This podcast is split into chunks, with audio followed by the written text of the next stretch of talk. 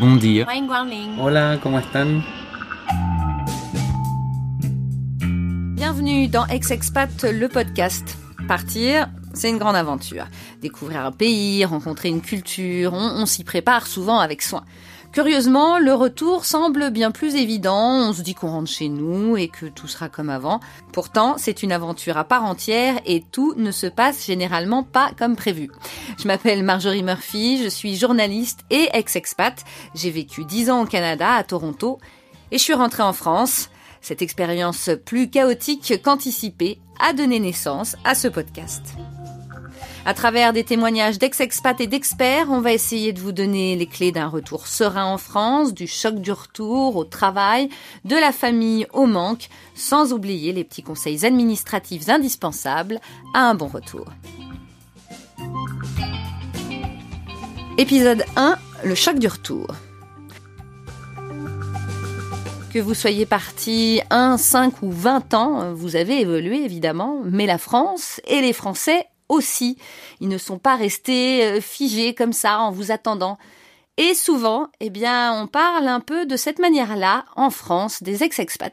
On se dit, euh, en tant que Français restés euh, au vieux pays, qu'est-ce qu'ils sont intéressants, mais qu'est-ce qu'ils se sentent eux-mêmes T'as intéressants juste zappé ce que c'était avant que tu partes. C'est quand même pas si facile de rentrer chez soi. Ces retrouvailles peuvent donc parfois être un véritable choc. Comment s'y préparer Nous en avons parlé avec Raphaël et Cécile, fraîchement revenus du Canada, avec Myriam qui a quitté le Laos après 23 ans, et avec Hélène Conway-Mouret, sénatrice des Français de l'étranger.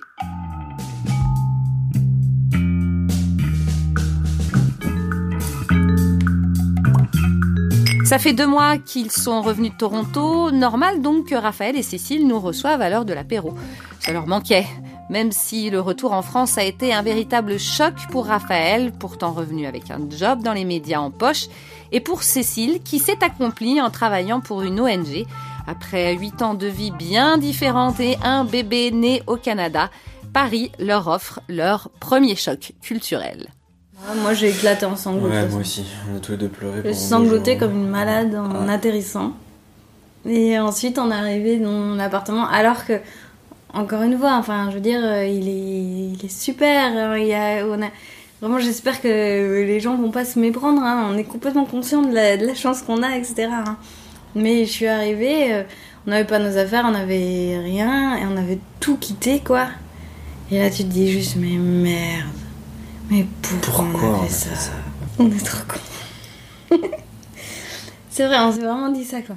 C'était Enfin, des Ouais, des sanglots de, de désespoir. Pas Moi de- je lui ai dit en joie. fait, je sais pas pourquoi on est là, on n'a pas envie d'être là. Ouais, Pourquoi on est là exactement ça. Et pareil. On n'a pas envie d'être là.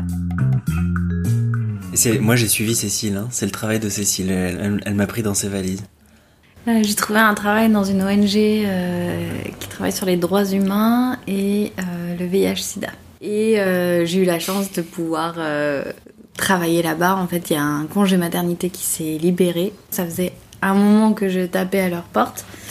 Et ils m'ont appelé en me demandant si ça m'intéressait toujours de venir à Toronto. Je savais même pas où était Toronto. Euh, mais je savais que je voulais pas du tout rester dans le cabinet d'avocat dans lequel je travaillais. Et je savais que je voulais faire euh, ce, que, ce que fait l'organisation. Et donc j'ai demandé à Raphaël euh, s'il était toujours partant, si ça lui disait le- d'aller au Canada juste pour un an. Après on reviendrait.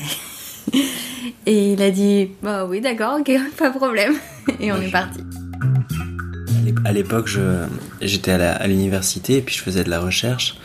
Et c'était, euh, j'avais l'impression de, de m'endormir, j'avais besoin de voir du pays, de voir autre chose. C'était l'occasion rêvée en fait. Euh, de partir au bout du monde comme ça sur un coup de tête. euh, voilà.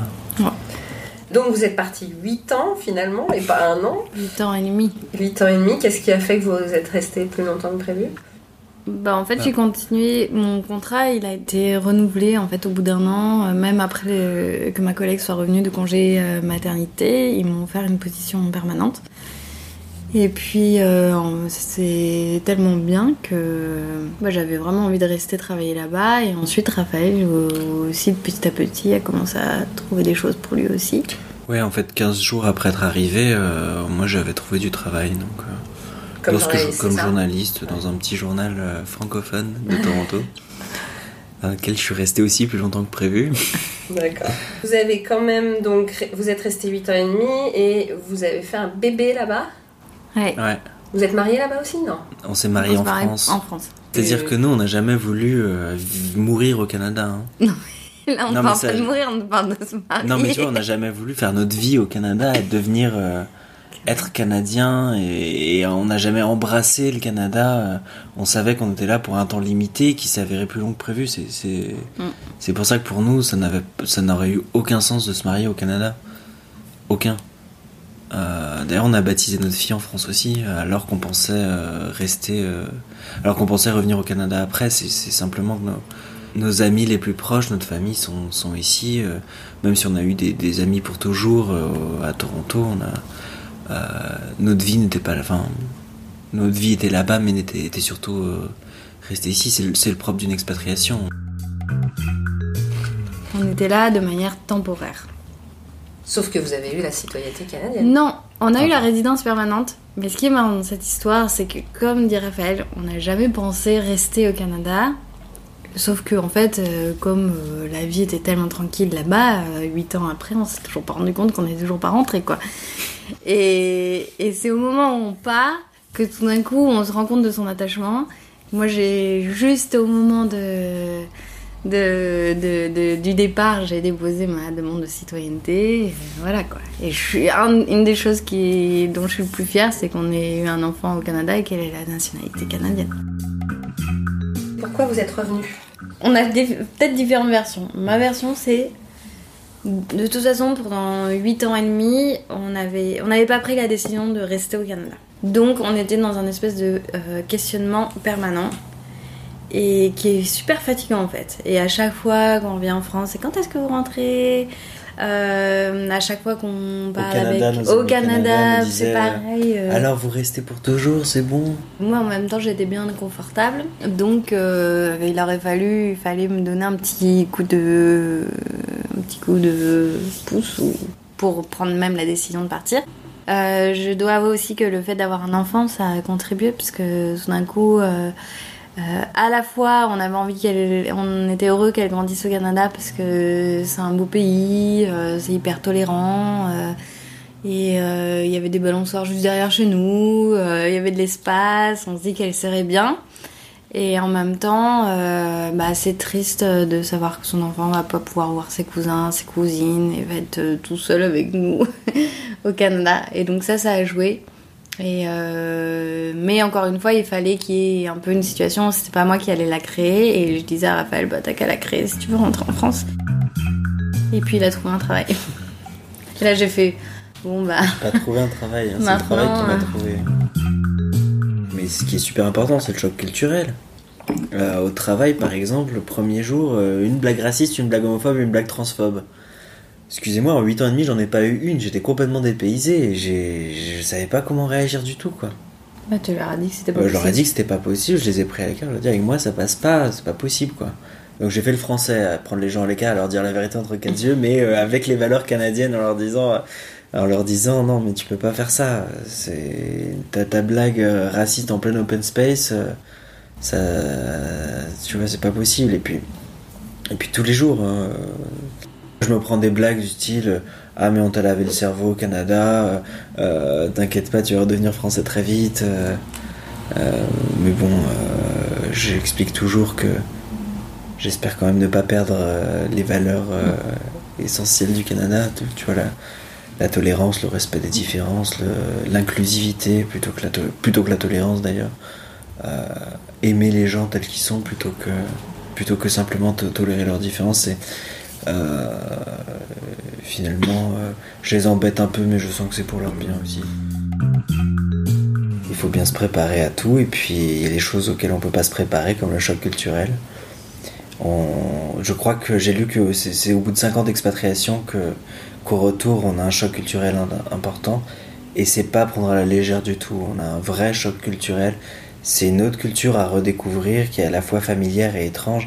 Familière parce que c'est de celle d'où on vient, et étrange parce que parce qu'on l'a oublié. Donc euh, donc c'est ça, il faut se préparer le plus possible en sachant qu'il y a des choses auxquelles on n'est pas prêt. Myriam, elle, elle a le Laos dans la peau, hein, évidemment, après 23 ans d'expatriation, deux enfants, un divorce. Et bien après cela, cette conseillère d'éducation pour le lycée français à Vinciane a décidé de venir rejoindre son nouvel amoureux en France il y a un an et demi. Et elle l'a vécu, figurez-vous, comme une cure de jouvence. Donc là, c'est c'est un bain de jouvence quasiment pour moi. Là. Waouh C'est génial, parce que c'est tellement différent. Tout le monde a une vie tellement... Et j'ai retrouvé les quatre saisons. Alors ça, ça n'a pas de prix. Pourquoi? Bah parce que 23 ans euh, entre une saison des pluies et une saison sèche, à 50 degrés d'un côté et, puis de la pluie de l'autre et de l'humidité, euh, moi j'avais envie d'un automne, j'avais envie d'un hiver, j'avais envie d'avoir froid aussi. euh, donc ça, c'était ça faisait partie des plaisirs.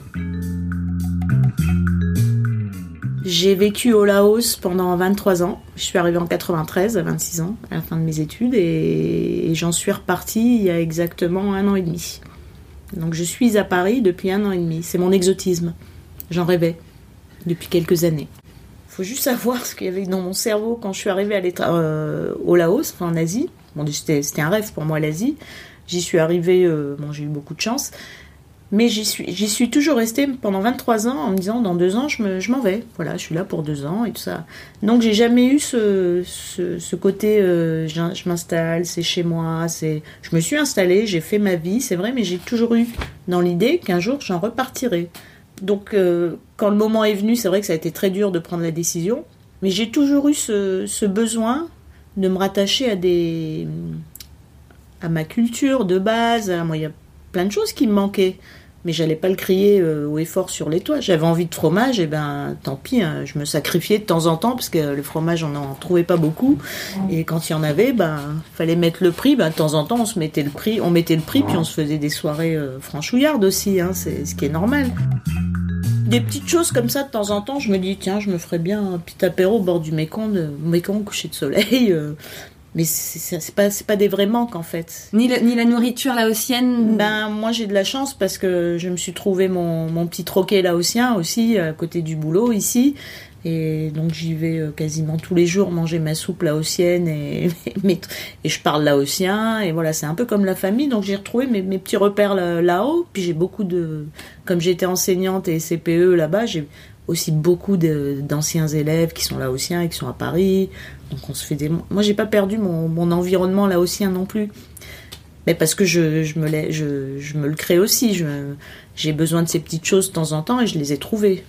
On peut les trouver de toutes les façons. Mais mon, j'ai aucun regret, enfin là, à ce jour, d'avoir quitté euh, le Laos parce que c'était une vraie envie et que je voulais pas rester là-bas en devenant une personne aigrie parce que c'était le chemin que, que je prenais.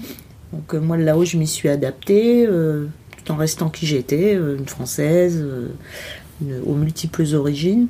Mais je n'ai jamais eu la prétention d'être une laotienne, d'être chez moi, d'être. euh, voilà, moi j'étais chez les autres. Si chez les autres ça ne me va plus, ben, il faut que je m'en aille, quoi. D'abord, j'ai pas du tout commencé à chercher en arrivant, quoi. Je me suis, je suis arrivée, je me suis occupée, j'ai vu les gens que j'aimais, la famille, etc. J'ai pris mon temps, j'ai vraiment pris mon temps. Bon, j'avais aussi la chance d'avoir euh, un compagnon qui m'attendait, qui avait un appart à Paris, donc euh, ça, c'était pas, j'avais pas ce souci-là. Mon seul souci, euh, quand j'y pensais, c'était de trouver du boulot. Et mais je me suis pas lancée tout de suite dans, cette quête-là. Je me suis lancée vraiment dans toutes les quêtes administratives, tout ça, fin, fin septembre. Je suis arrivée le 1er août 2016 et je me suis lancée, allez, on va dire début octobre, euh, fin septembre, un truc euh, comme ça, 2016. hein. Et donc j'ai commencé à faire. Moi, j'y connais rien en administration. hein. En fait, j'ai fait les choses très tranquillement. J'ai pris mes petits rendez-vous, j'y suis allée aimablement, sans me fâcher, euh, de manière euh, profil bas, etc. J'ai pas fait mon expat du tout. Et donc j'ai eu tous mes petits rendez-vous, je suis venue, j'avais tous les j'avais je préparais tout à l'avance parce que finalement les papiers qu'on te demande, c'est pas la mer à boire non plus. Et puis j'ai j'ai été très patiente et puis j'ai obtenu euh, tout ce que je voulais. J'ai eu ma sécu, j'ai eu bon la sécu, la- ton numéro tu le perds jamais donc euh, j'ai fait ça. euh, je suis allée à la cave, je suis allée euh, à la sécu. j'ai- Vraiment. et j'étais patiente. Et tout s'est bien passé. Et quand j'avais des petits doutes, j'y retournais. Je faisais la queue. mais. Enfin bref, c'était pas, pas le parcours du combattant quand même. hein. J'ai glissé là-dedans naturellement en fait. Génial. Ouais, j'ai eu du bol, j'ai eu de la chance. Alors je sais pas si j'ai eu de la chance ou si c'est parce que je j'ai appré- appréhendé les choses sans, sans angoisse en fait. Bah oui, c'est ça. Je suis arrivée ici avec aucune angoisse.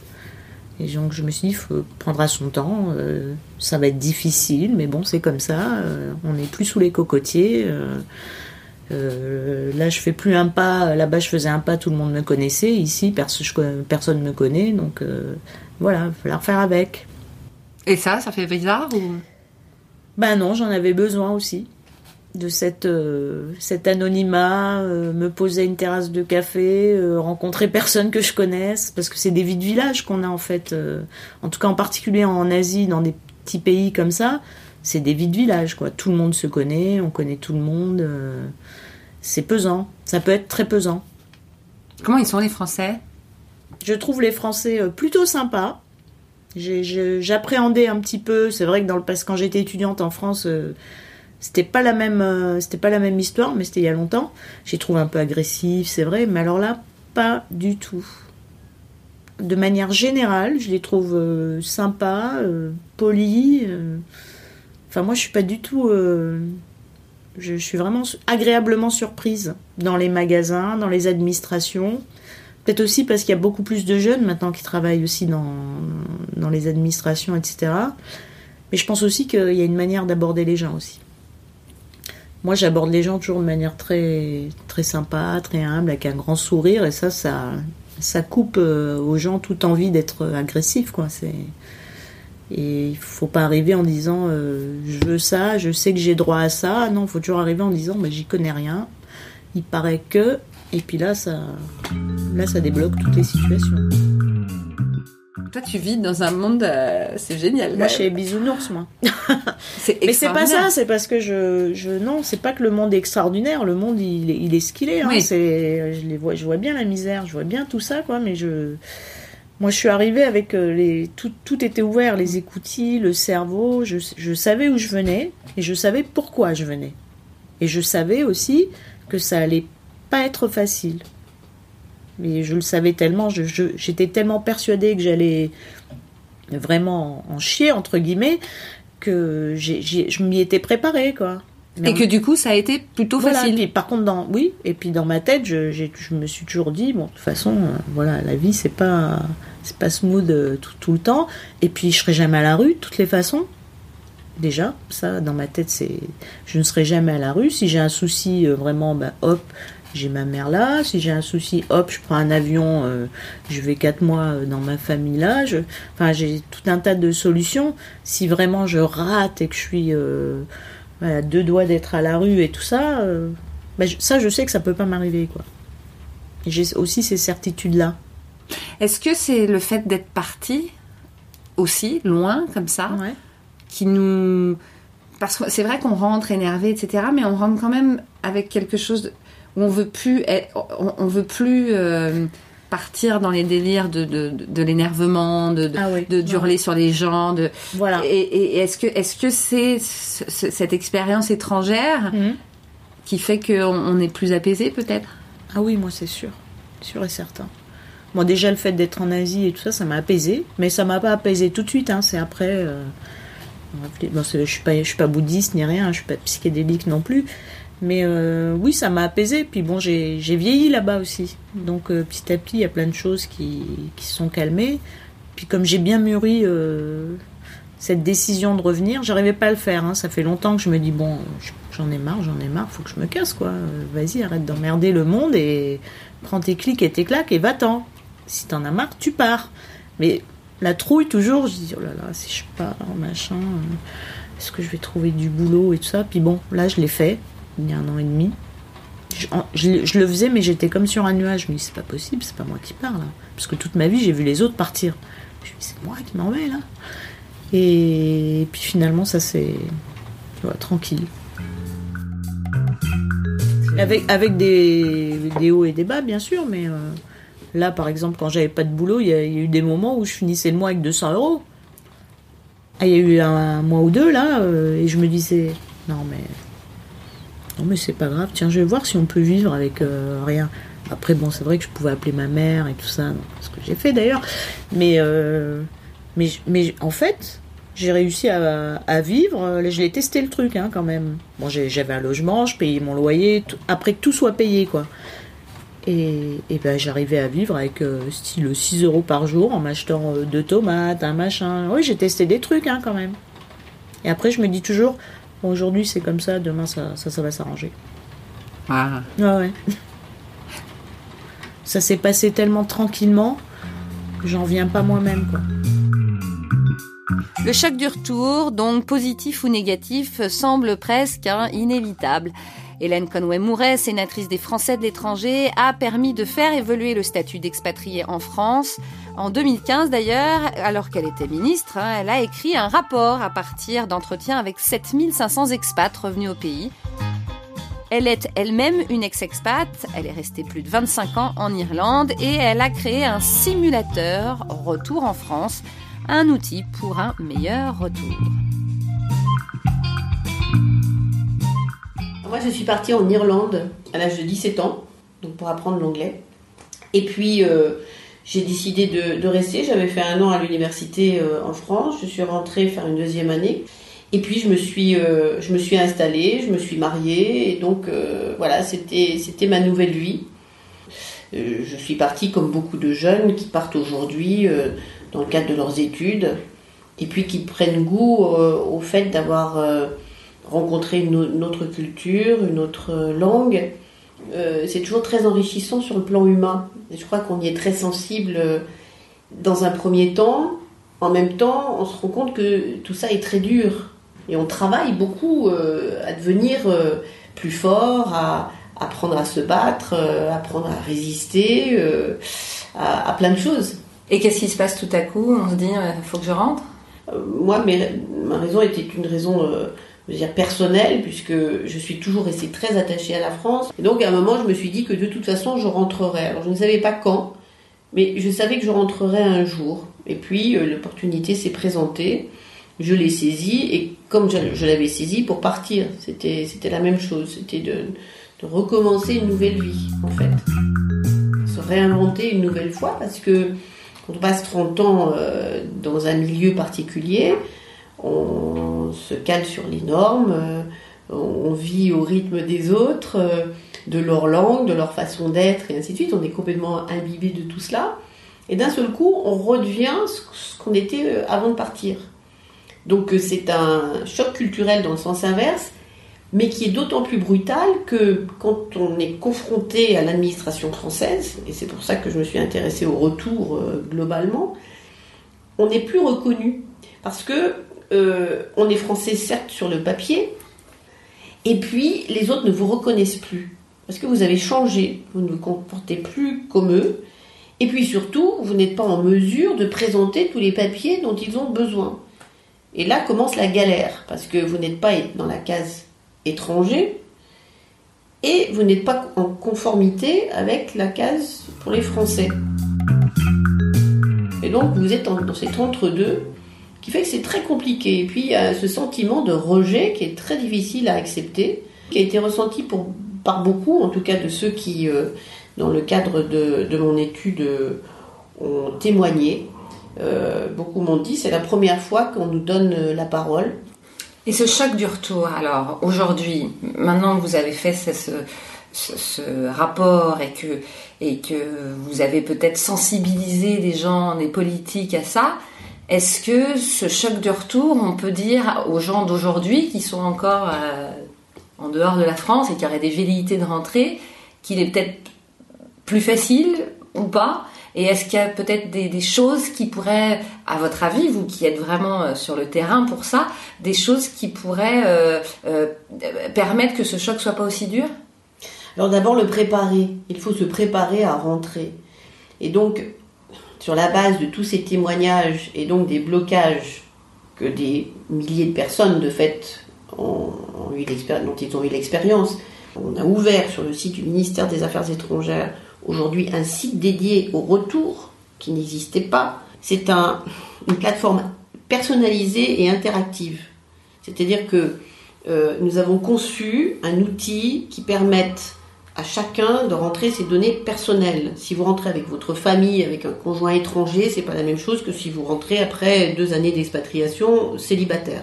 Voilà. Donc chacun rentre ses données et ensuite vous aurez ce dont vous avez besoin vous de le préparer avant de partir avec tous les documents qu'il faut euh, obtenir localement prendre contact déjà avec les services qui sont mentionnés donc sur le site et ensuite peut-être aussi identifier pourquoi pas le côté humain euh, une association ou des gens qui localement peuvent aussi vous aider surtout si vous êtes parti pendant plusieurs décennies.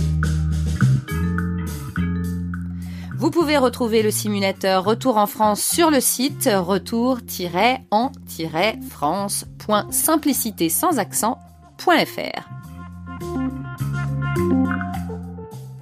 Merci d'avoir écouté Ex-Expat le podcast. Cet épisode a été réalisé par toute une équipe à l'image de ce podcast international. Ma co-réalisatrice, Laurie Martinez, est américaine. Notre directeur artistique et graphiste Kunal Balou est mauricien.